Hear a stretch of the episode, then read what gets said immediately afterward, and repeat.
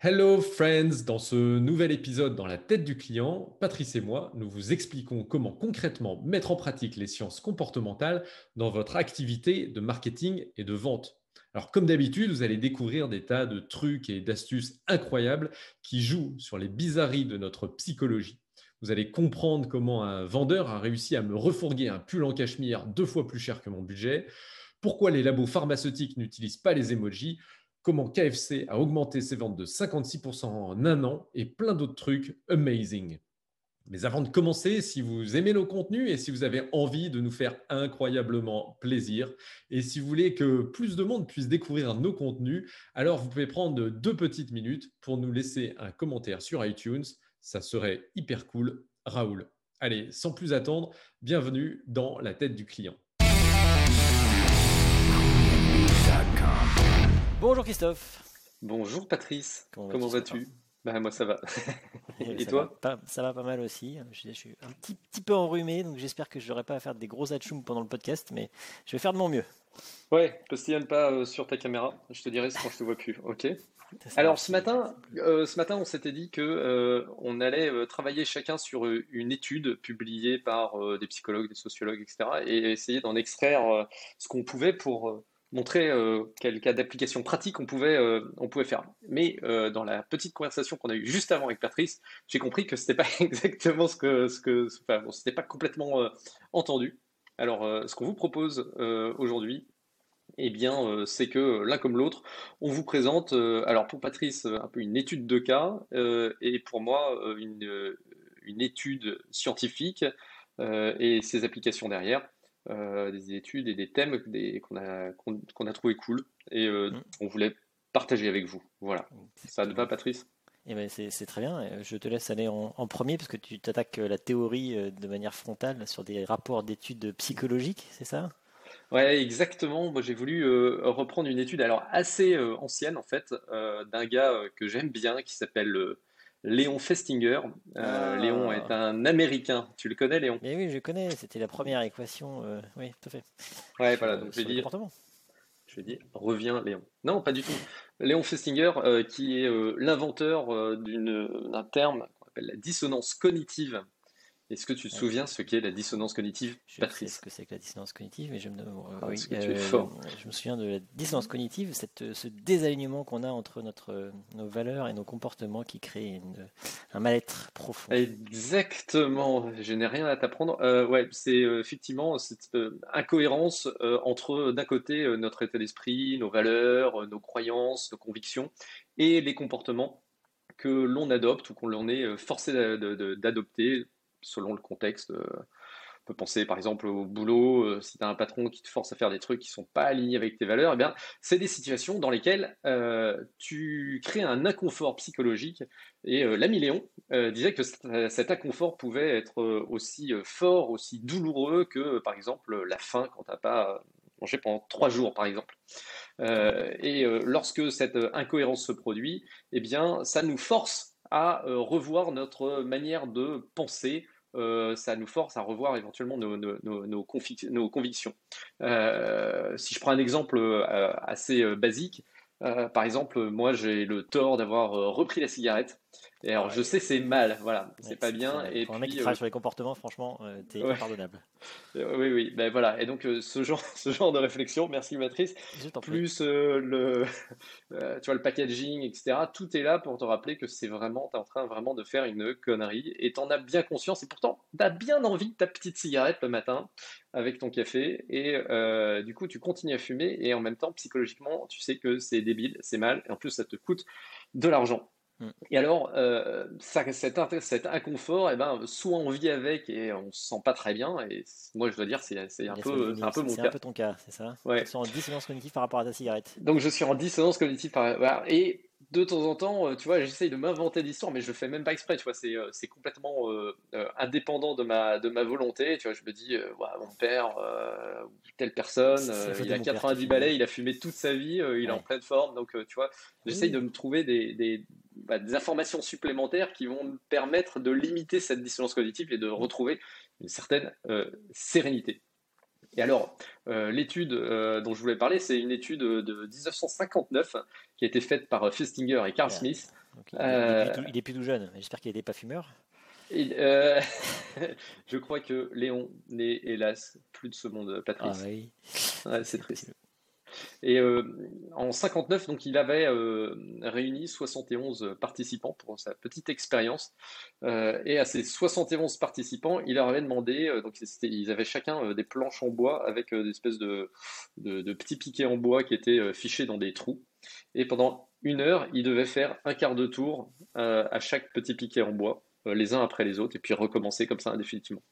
Autant te dire que ce n'est pas l'activité, a priori, la plus euh, fun, la plus incroyable que tu puisses faire pendant une heure. C'est même euh, très chiant. Et à la fin de cette heure-là, qu'est-ce qu'il avait demandé Léon à ses participants? Il avait dit, il y a d'autres participants qui vont prendre la suite après vous.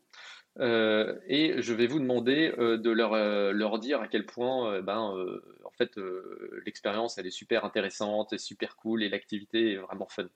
alors certains de ces participants, il leur avait donné un dollar pour convaincre les autres que c'était super cool de faire, de faire ce truc-là.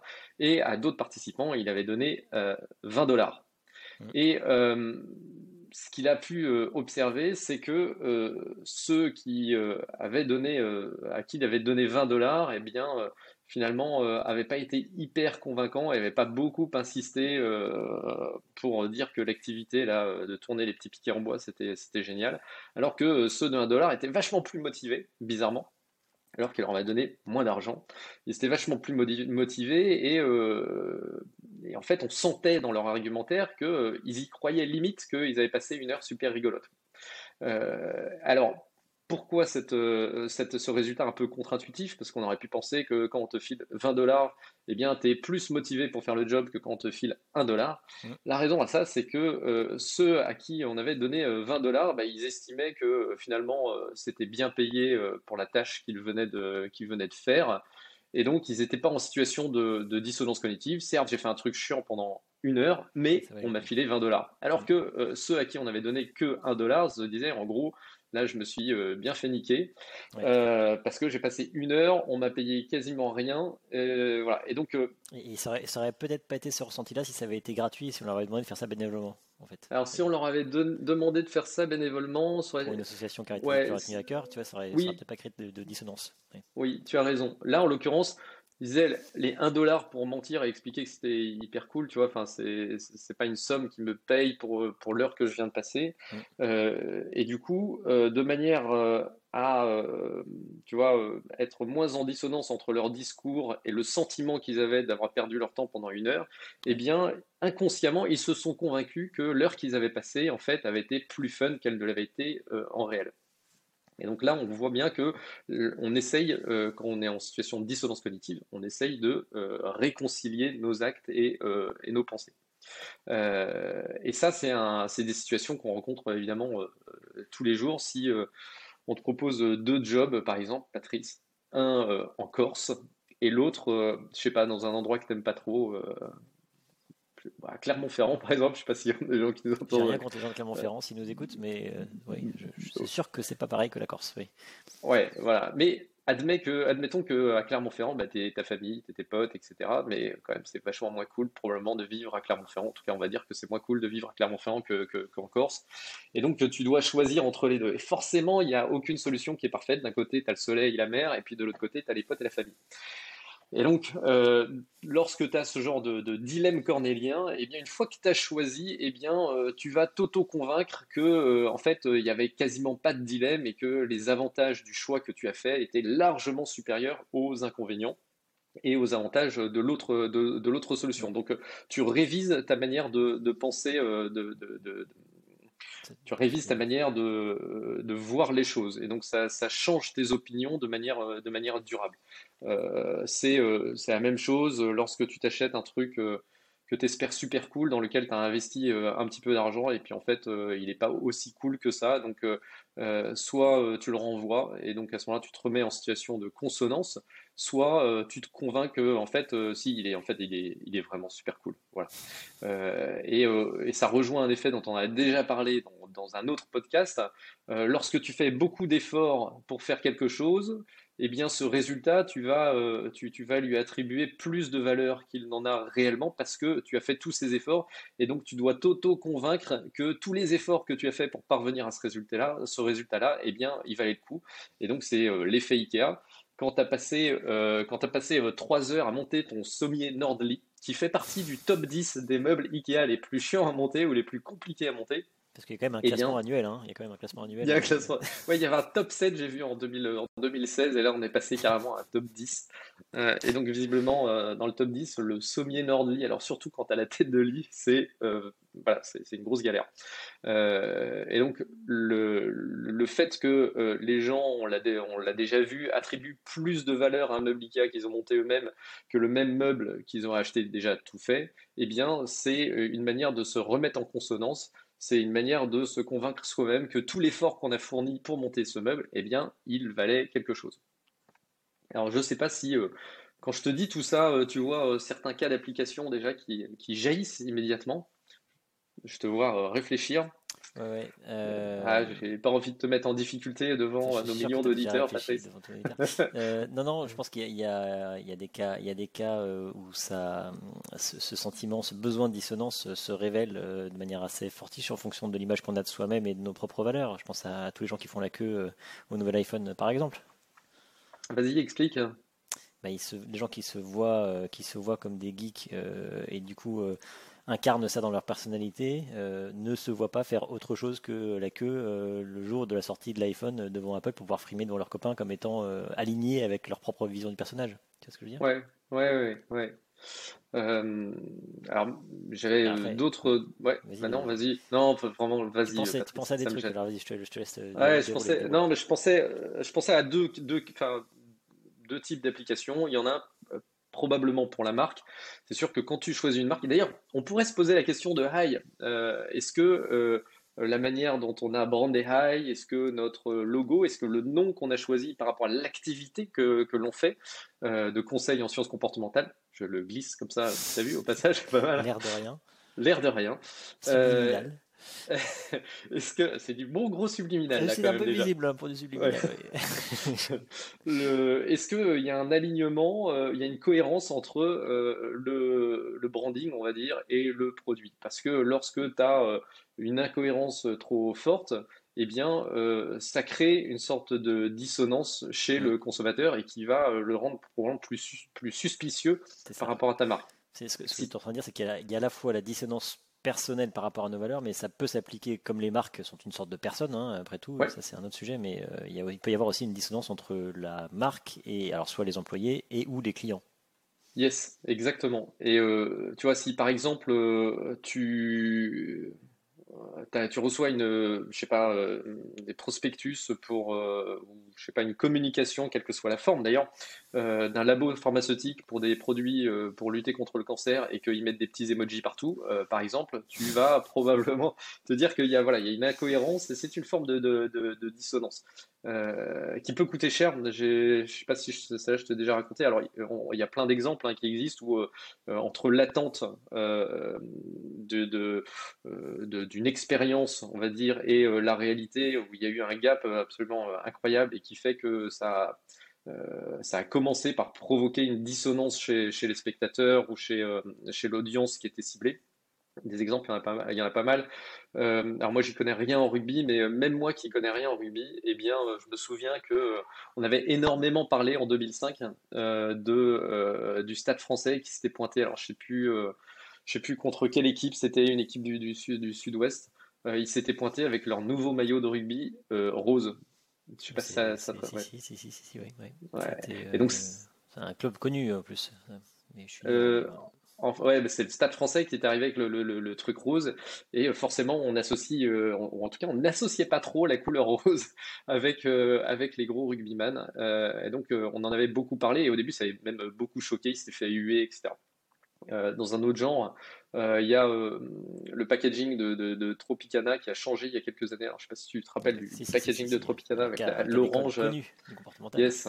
l'orange avec la paille plantée dans l'orange qui montre à quel point le, produit est frais, etc. Et quand ils ont changé le packaging, eh bien, les clients ne s'y sont pas reconnus et ont, ont eu le, sentiment qu'il y avait un écart entre l'expérience qu'ils souhaitaient et l'expérience qu'on leur proposait, et donc mmh. une dissonance vécue par le client. donc, au niveau de la marque, premier cas d'application, il y a probablement une cohérence interne à trouver dans ton logo, ton type de communication, tes couleurs, etc. et l'attente qu'en a le client. Après, on, a un autre cas d'application auprès de pas mal de marques qui, ont cherché à utiliser la dissonance soit pour la réduire, soit pour l'augmenter comme un moyen d'être plus efficace. alors, il y, a, y, a, un truc qui visiblement marche pas mal si on en croit les, les notes dans l'App Store euh, c'est une application que tu as dû utiliser peut-être, euh, Patrice, euh, parce que Patrice était très gros il y a quelques années et c'est devenu les faibles que vous voyez. il, a, perdu 10 kilos en genre, je sais pas combien de temps? En 3 mois.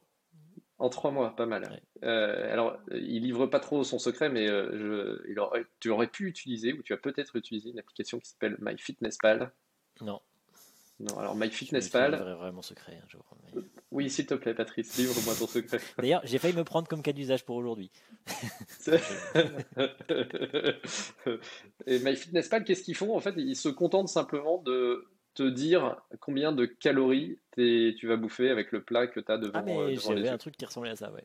Ah, bah voilà. Pas ils font rien d'autre, tu vois. Ils te, ils te donnent pas des conseils ou ils te disent pas ce qu'il faut faire, etc. Ils se contentent de mettre l'information devant toi que là, tu t'apprêtes à euh, manger une glace qui fait 470 kilocalories. Euh, et voilà, et il, te, balance juste l'information comme ça, et tu te la prends donc euh, en pleine poire, et tu te. la poire qui, elle, fait juste 70 calories. Exactement, excellent Patrice. N'hésite pas comme ça. Je, peux renseigner chaque, chaque ingrédient, mais en fait je m'en suis vite lassé parce que c'est assez saoulant de tout ce que je mangeais euh, et c'est assez marrant. Mais euh, et surtout, ce qui est intéressant, c'était de voir ma courbe de poids parce qu'à l'époque, c'était pas encore euh, populaire sur le, enfin si simple sur l'iPhone de voir l'évolution de la courbe de poids. Donc c'est surtout pour ça, mais c'est vrai que la, partie gamifiée de tiens, j'ai mangé un quart de morceau de, baguette et, et, et, avec du pain et de la confiture, ça fait 133 kilocalories sur mes 2000 par jour. Ben c'est assez marrant au début. Après, c'est lassant. Mais... Après, c'est lassant. Le, là, l'idée de MyFitnessPal, c'est vraiment de dire de, te mettre sous les yeux l'information que, alors que tu as la volonté de perdre du poids, tu es en train de prendre euh, un truc de, gros. Quoi. Mm. Voilà. Euh, et donc, créer de la dissonance cognitive pour euh, te forcer à une réconciliation, donc soit en supprimant l'application, qui est probablement l'option la plus simple, soit en décidant de prendre que la moitié de ce que tu avais proposé de, prendre. Et puis, tu as, également, as également des des stratégies qui sont utilisées cette fois pour limiter la dissonance cognitive mmh. euh, de manière à faciliter l'achat. C'est sûr que moi je me souviens, euh, euh, il y a quelques années, j'habitais à Zurich et les, les, hivers à Zurich sont longs et, rigoureux. Les, et, les hivers de Zurich. Et à l'époque, rappelle-toi, c'était il y a bien longtemps, on allait travailler en costume et en cravate. C'était légèrement. Et, euh, et donc, euh, forcément, en fait, je me pelais toute la journée. Et même si euh, je ne trouvais pas que c'était forcément le truc le, plus incroyablement élégant, je, je, me suis dit, je vais, je vais mettre un pull sous ma veste. Bah, malin, n'est-ce pas? Et j'arrive, j'arrive donc dans une, dans une boutique et puis là je regarde les, les prix des pulls et je passe assez vite sur le prix, sur les, les pulls en cachemire parce que 200 200 euros pour un ça me paraissait euh, complètement euh, pour les hivers à Zurich, ça me paraissait vraiment trop, euh, beaucoup trop quoi. Voilà. et puis là, évidemment, l'inévitable vendeur se pointe et puis commence à, tu vois, c'est indispensable. Enfin, c'est insupportable d'avoir un vendeur non, qui te presse parce que à la fin, moi, je me sens toujours obligé d'acheter. Bon, et et donc, je pensais partir sur un pull. La cigarette? Je suis, je suis, je suis, je me suis dit, je vais prendre un pull en laine classique, tu vois. Et, euh, et puis, euh, même si les pulls en cachemire, ils étaient quand même plutôt cool, tu vois. Et, euh, et puis le vendeur dit Mais vous avez pas essayé les pulls en cachemire? Alors, déjà, il te, fait essayer le truc pour tu dis, ah ouais, c'est vachement bien. C'est top, bah, t'es bloqué, c'est ça? Et, ce qui, et alors, voilà, moi j'étais bloqué et euh, je trouvais que ça me mettrait en dissonance cognitive. Enfin, je me le suis pas dit comme ça à l'époque, euh, mais je me suis dit, Christophe, tu vas te mettre en dissonance cognitive si tu achètes un pull à 200 euros. Euh, franchement, c'est mm. lamentable. Et le gars m'a fait remarquer que, ben, avec ma veste par-dessus mon pull en laine, j'avais l'air tout boudiné, parce qu'un pull en laine, c'est vachement plus épais qu'un pull en cachemire. alors qu'avec un pull en cachemire, eh bien, c'était quasiment invisible sous la veste.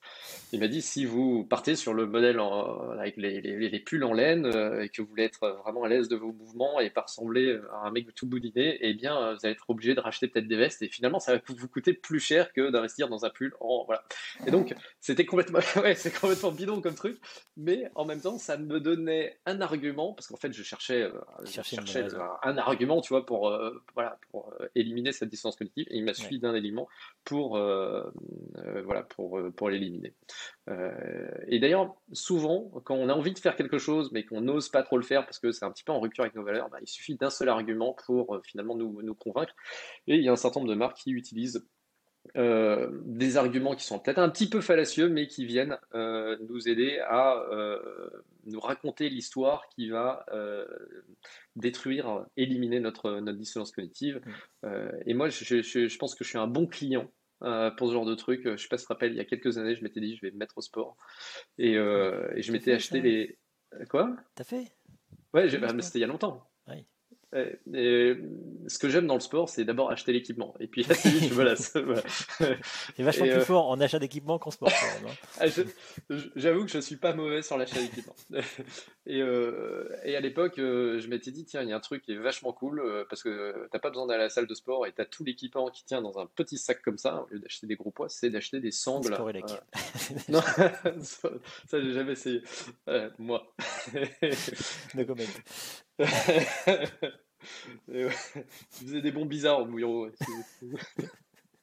Le... Non, non, je m'étais acheté des sangles de suspension, tu sais, qui permettent de travailler avec le poids du corps. Hein. Et euh, The Mark, euh, pour ces trucs-là, c'est euh, TRX.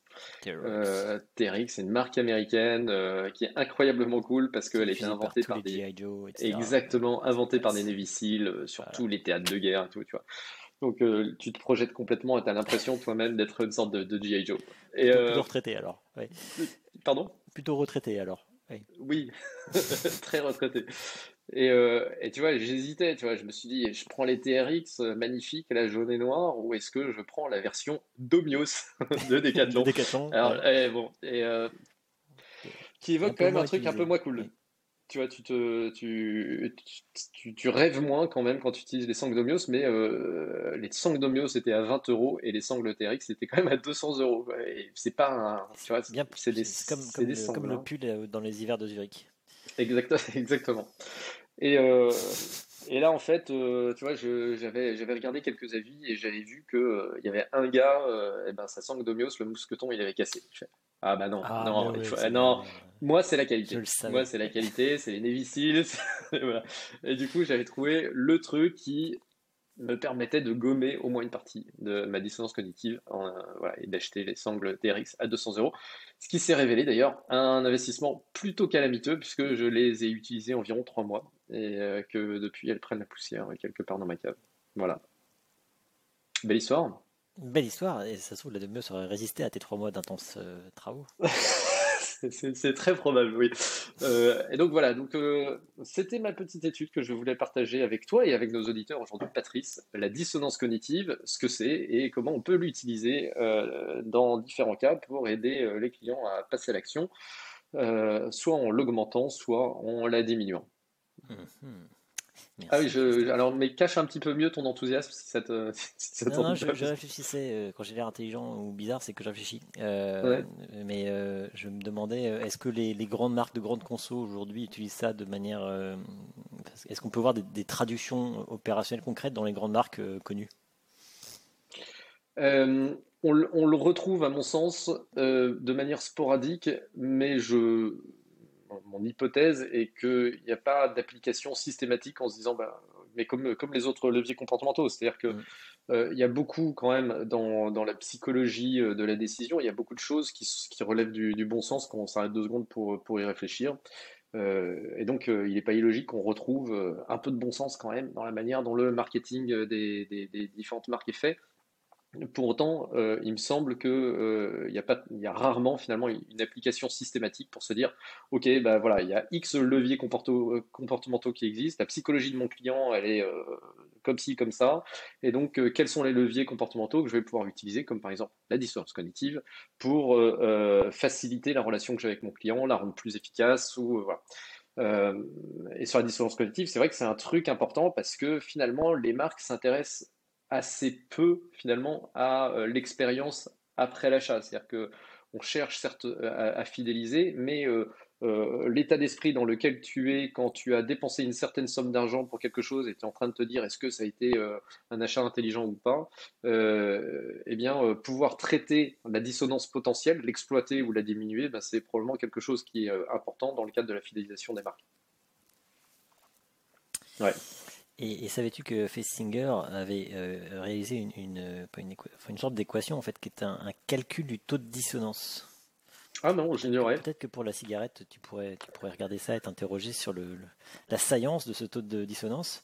Ce taux de dissonance, il est calculé, euh, c'est le, le, le, le rapport, l'ensemble des cognitions, ce qu'on appelle les cognitions inconsistantes c'est là où tu n'es pas mhm. consistant avec toi-même, en fait. Hein, euh, euh, sur la somme des conditions inconsistantes et consistantes. Donc, en fait, il faut que tu dises pourquoi, pourquoi tu fumes, pourquoi tu aimes fumer, euh, pourquoi tu n'aimes pas fumer, et donc tu fais le rapport de inconsistant divisé par consistant plus inconsistant. Et ça va donner un score. Je suis assez pondéré. Ouais. Et je pense que je dire que, que, que, la cigarette, euh, ça fait 1,2. Voilà. c'est intéressant. C'est intéressant. Mais ça Parce que tu pourras te dire que tu as peut-être d'autres cas qui sont plus graves que celui-là. Voilà, ou pas. Ah ouais, ouais, ouais. Après, on pourrait y ajouter de l'impact quand même. Hein, oui, oui, alors Parce que autant dit, hein, c'est que chaque, chaque cognition est, pondérée par son importance. Parce que tu vois, le kiff que tu prends à fumer, euh, c'est pas juste un item, c'est un item à pondérer, en effet. Voilà. Ouais, mais ce que je devrais faire, et c'est peut-être un challenge qu'on pourrait se faire, c'est euh, finalement utiliser donc euh, les, sciences comportementales pour euh, m'aider à arrêter de fumer et, euh, en faire un petit rapport. Voilà. T'as déjà arrêté combien de fois? J'ai déjà arrêté 3-4 fois, je pense. et à chaque fois entre deux cigarettes de cigarettes. Aujourd'hui, du coup. du coup, là, tu vois, j'ai arrêté. Là. Je, ne suis pas. Voilà. très bien. Et, ben, si tu nous parlais de ton, ton, ton, petit cas d'usage à toi, je, Je peux te parler de mon cas d'usage à moi. Et alors, moi, j'ai pris un prisme très. Euh, très, très marketing. Il ne t'a pas échappé que notre podcast s'appelant euh, Dans la tête du client, il m'intéressait de savoir euh, ce qui se passait dans la tête du client. Et, euh, et en fouillant. Euh, tu es en train de me dire que moi c'était de la merde et que j'ai non, mais pas toi, du tout ça. Toi, t'es théoricien, hein. il y a un ou deux qui a fait Sciences Po, c'est pas moi quand même. Donc, moi pendant ce temps-là, j'étais dans les petites mains dans le marketing, dans les, dans les startups, tu vois. Donc, voilà. Ouais, ouais, non, non, non, mais ton, ton, ton, ton, bac G, il est très bien, tu vois. C'était encore ça. Euh, bref, donc euh, euh, moi je voulais parler d'un cas que j'ai trouvé qui est, qui assez, qui moi m'inspire beaucoup, qui, qui révèle pas mal, je pense, ce qu'on peut faire avec les sciences comportementales dans, la, dans le sujet de la com. Et, et qui est assez malin parce que, parce que, parce que le, le mode opératoire qui a été choisi pour, pour le mettre en œuvre est plutôt Sioux. Et donc euh, voilà, je vais en parler parce que c'est typiquement le genre de mission pour laquelle euh, nous on, intervient, mais quand on intervient en général on n'a pas le droit d'en parler. Donc là c'est pas un cas qu'on a fait nous, donc je peux en parler, ça c'est bien. Et, euh, et c'est un joli cas d'usage. Et alors ce cas d'usage, on sera pas obligé de nous tuer quoi. Pardon? On sera pas obligé de nous tuer parce qu'on a parlé d'un truc. juste révéler un cas d'une autre situation. Et en plus, ça va nous mettre en appétit parce que pour rien cacher, c'est bientôt l'heure de déjeuner. et je vais te parler de, de frites et de KFC. Parce que chez KFC, ils font du poulet, mais ils font aussi des frites qui pondent du poulet. Non, ou du poulet qui pondent des frites, j'en sais rien. En tout cas, il y a des frites dans KFC. Euh, et, donc. Euh, T'as déjà été chez KFC J'ai déjà été chez KFC, même souvent j'y vais, ouais. Ah, c'est vrai, non, moi j'ai jamais été. Pour moi, c'est. C'est pas very clean, hein. c'est pas, pas très propre. Alors, non, ouais, ouais, c'est... pour moi, c'est vraiment tu sais, le film là, de Louis de Funès, là, euh... ah. peut-être toute la bouffe dégueulasse, là, comme ça, je sais plus. Elle ou la cuisse, ouais, voilà. Moi j'ai vraiment l'impression que c'est des résidus de poulet qui sont, qui sont frits là. Et, euh, ouais. On va se faire encore des amis, merci Christophe. C'est bon. à tous nos amis de KFC. Moi j'aime bien, j'aime bien. Mes enfants euh, aiment beaucoup. Euh, mais donc chez KFC ils vendent du poulet, mais ils vendent aussi des frites. Et donc là ils avaient, ils avaient un challenge, c'était c'est en Australie pour rien te cacher, où tous les ans ils font leur campagne annuelle de promotion. Et là, cette année-là, ils se sont dit on va essayer de faire des trucs un petit peu différemment, et notamment pour essayer de vendre des frites. Il va avoir un stock de pommes de terre, je ne sais pas quoi, il sait plus quoi en foutre. Et donc, ils voulaient faire une grande campagne de promo pour vendre des pour vendre des frites, un truc qu'ils faisaient tous les ans et ça marchait euh, tous les ans euh, correctement. Voilà.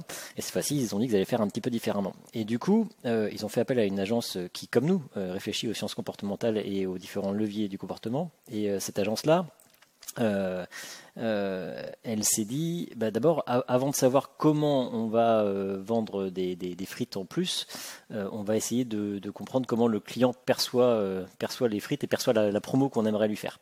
Et donc, euh, cette agence-là avait un brief qui était assez clair. C'était en gros, ils n'avaient pas le droit de toucher euh, au, format. Hein, donc, ils ne pouvaient pas vendre plus ou moins de frites, parce que ça aurait pu être une, mmh. approche maligne, c'était de changer le packaging pour euh, faire vendre plus. Voilà. Et ils n'avaient pas le droit de changer le produit, ni de changer le prix. Donc, ils devaient rester à 1 dollar pour la promotion, à 1 dollar le paquet de, de, de, de frites, et sans, sans changer le format. Donc ce qu'ils ont fait, euh, c'est qu'ils ont cogité euh, à, je pense qu'ils ont dû participer à une de nos formations à un moment ou à un autre, hein, ces gens-là. Euh, c'était avant qu'on existe, mais quand même, ça dû arriver. ils ont, cogité à l'ensemble des leviers comportementaux qu'on peut utiliser dans la communication pour valoriser la perception du produit. Ils ont listé comme ça 18 leviers comportementaux. Alors ceux qui ont participé à nos conférences, nos masterclass s'y retrouveront, mais on va parler de leviers. je vais aller un peu plus en détail derrière, comme des leviers comme, comme la norme sociale, des leviers comme la rareté, comme la version à la perte comme voilà, euh, le présent. Enfin voilà, il y a plein de leviers qui sont intéressants, qui peuvent changer la perception de l'intérêt d'un produit.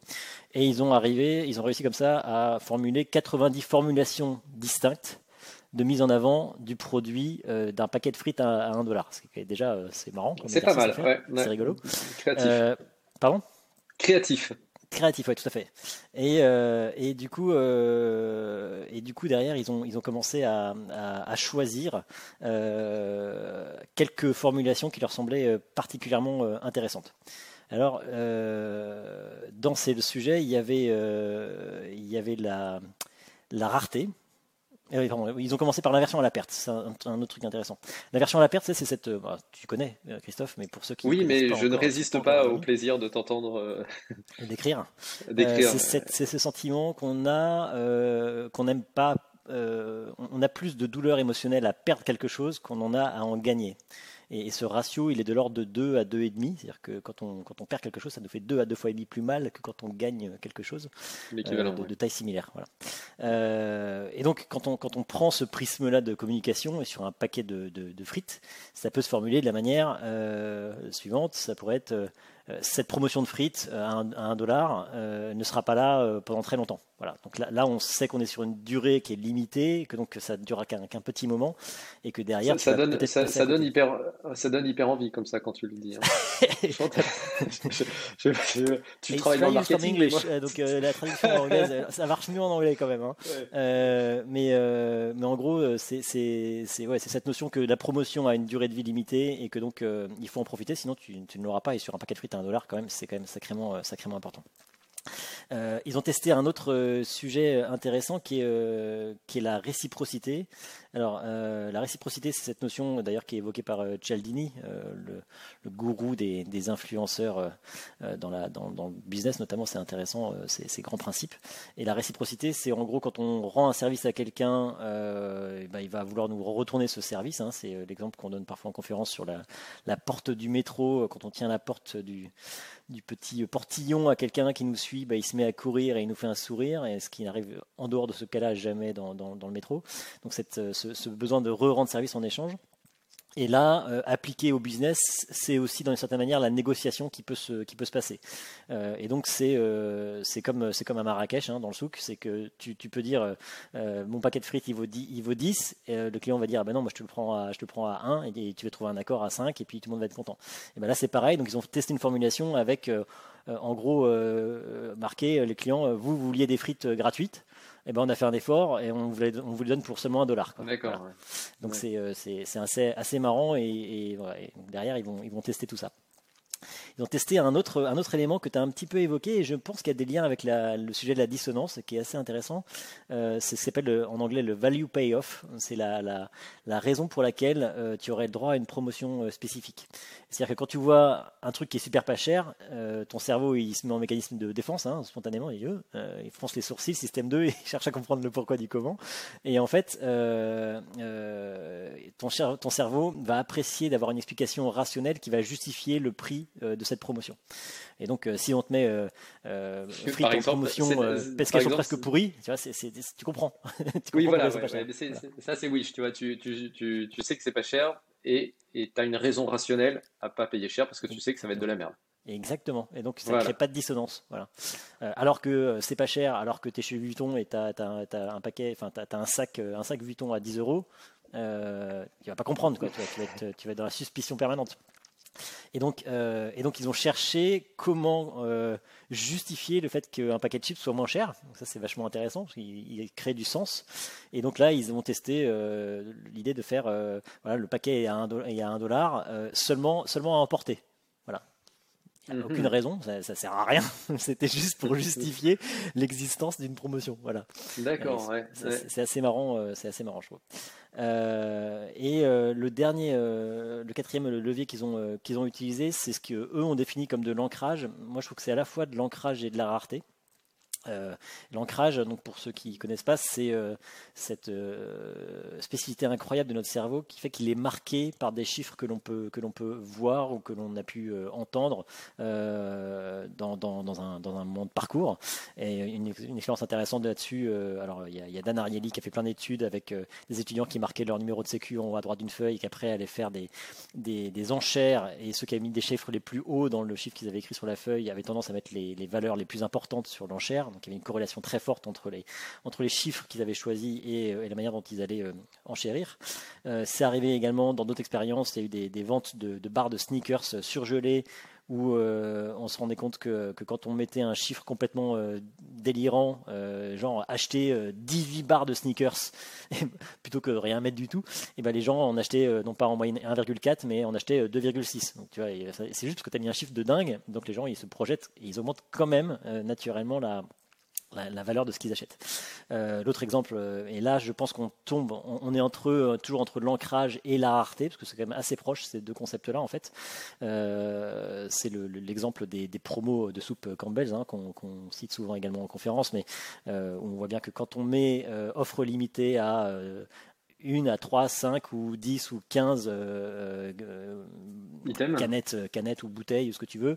En fait, le, fait de mettre un chiffre limité par consommateur augmente effectivement le panier moyen des consommateurs. Et donc là, quand tu mets offre limitée à 12 canettes, et eh ben, tu passes de 3,5 canettes à 7 canettes. donc c'est, voilà, ça, ça, ça, change, ça a vraiment un impact sur les comportements. Donc on, on est à la limite de l'ancrage et en effet peut-être plus sur de la rareté. Mais donc concrètement, ce qu'ils ont testé sur ce message-là, c'était de dire euh, l'offre de 1 euh, dollar par, euh, par paquet de frites est limitée à 4 par client. Voilà. D'accord. Et donc, donc évidemment, c'était, c'était, ça, attire l'attention. Et on donc se dit, on, se, ouais, on se dit, c'est que c'est une bonne, une bonne affaire, c'est pour ça qu'elle est limitée, et donc il faut que j'en profite au maximum, donc il faut que j'en prenne le plus possible. Quoi. Exactement, exactement.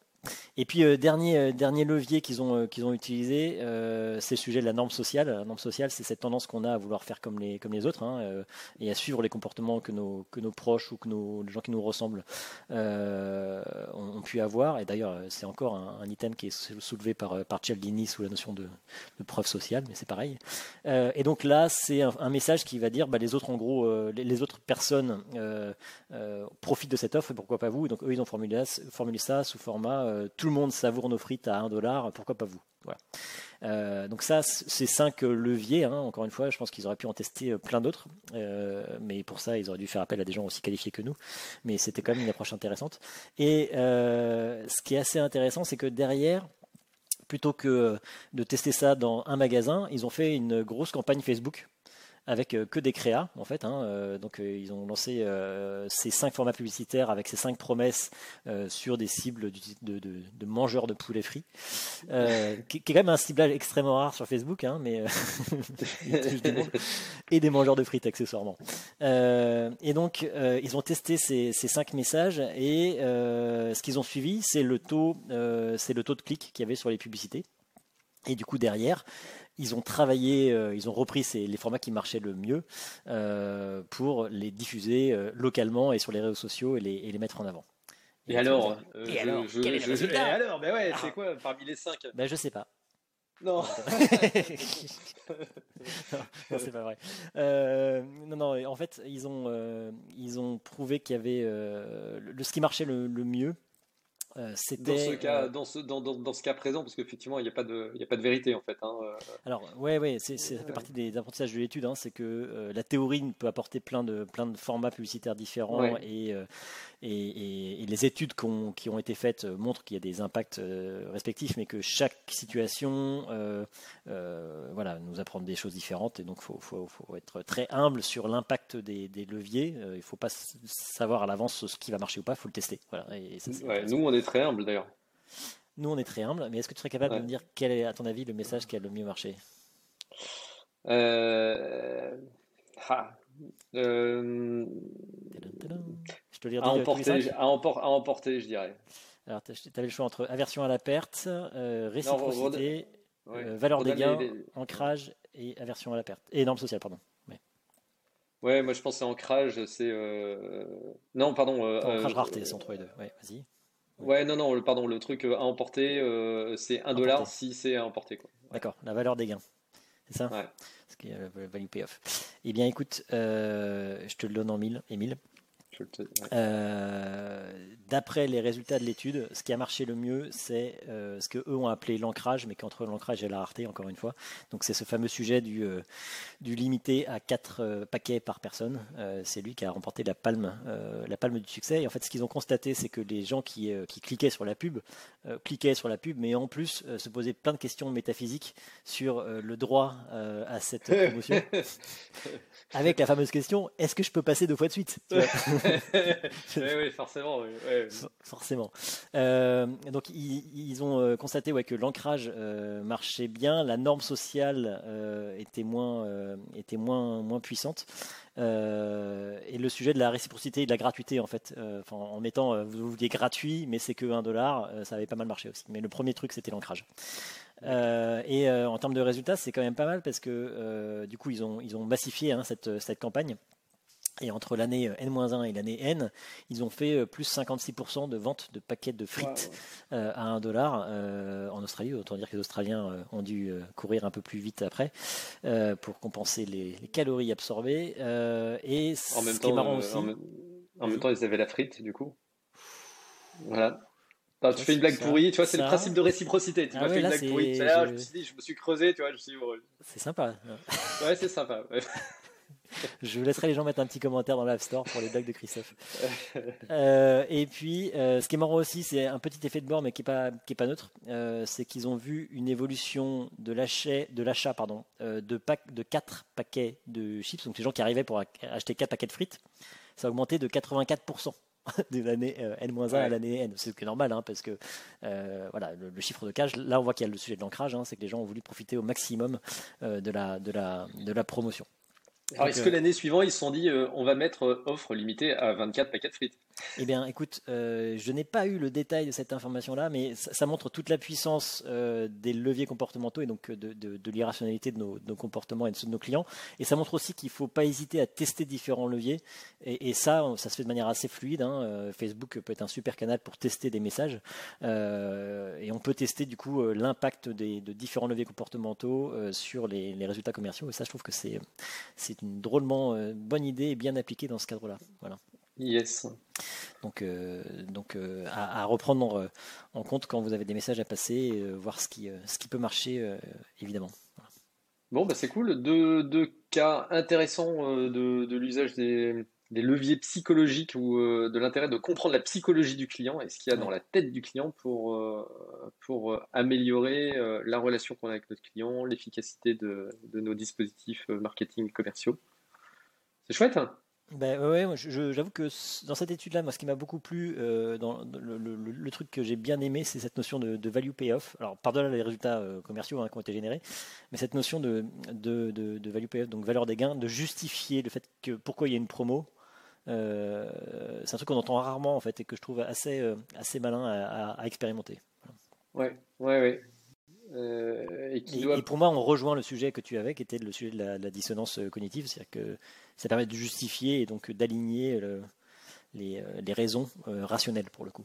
Oui, et puis ça peut être l'occasion probablement aussi de, de trouver d'autres raisons pour lesquelles tu vas donner telle promotion à tel client. Euh, par exemple, le fait de, de, plus personnaliser la relation avec ton client, c'est parce que c'est vous, parce que tu corresponds à tel tel critère, ou parce qu'on te connaît depuis tant de temps qu'on te donne cette, cette promotion-là. Donc ça, ça, peut ouvrir en termes de créativité, faire pas mal d'autres dispositifs également. Donc c'est ouais, intéressant. C'est pas souvent que tu m'apprends des trucs, Patrice, donc je te remercie vraiment. c'est cadeau, c'est cadeau. cadeau. Non, non, très bien. Euh, super intéressant. Et du coup, euh, je pense que ça va être l'heure d'aller bouffer des frites maintenant. Et ouais Qu'est-ce que tu en penses ouais. Mais avant de. Ouais, euh, ouais, je suis pas sûr. Mais, les, frites, les frites maison, c'est pas mal. Avant de, avant de vous précipiter sur votre, sur votre friteuse, eh bien n'oubliez pas que ça nous ferait incroyablement plaisir ah de euh, d'avoir quelques commentaires en plus euh, sur euh, iTunes ou sur la plateforme d'écoute que vous utilisez. c'est le seul moyen d'augmenter la visibilité de notre incroyable podcast. Euh, et, puis, comme on vous le demande de manière hyper euh, sympa, etc., euh, si vous ne le faites pas, vous serez dans une sorte d'inconfort psychologique qu'on appelle la dissonance cognitive. Je ne sais pas si vous en avez déjà parlé. et donc, pour réduire cette dissonance cognitive, eh ben, n'hésitez pas, foncez et laissez-nous quelques étoiles, 5 ou plus. Et des petits, mots d'amour, ouais, voilà, exactement. C'est sympa les petits mots d'amour. Je vous avoue que ça, c'est notre source de dopamine, hein, donc ça, ça, nous fait du, ça nous fait du bien. Yes. Bah, écoute, Patrice, merci pour ce moment, j'ai envie de dire. Euh, et, puis, euh, à très vite dans la tête du client. À très bientôt et merci à tous pour votre écoute et votre fidélité. Yes. Ciao. Ciao, ciao.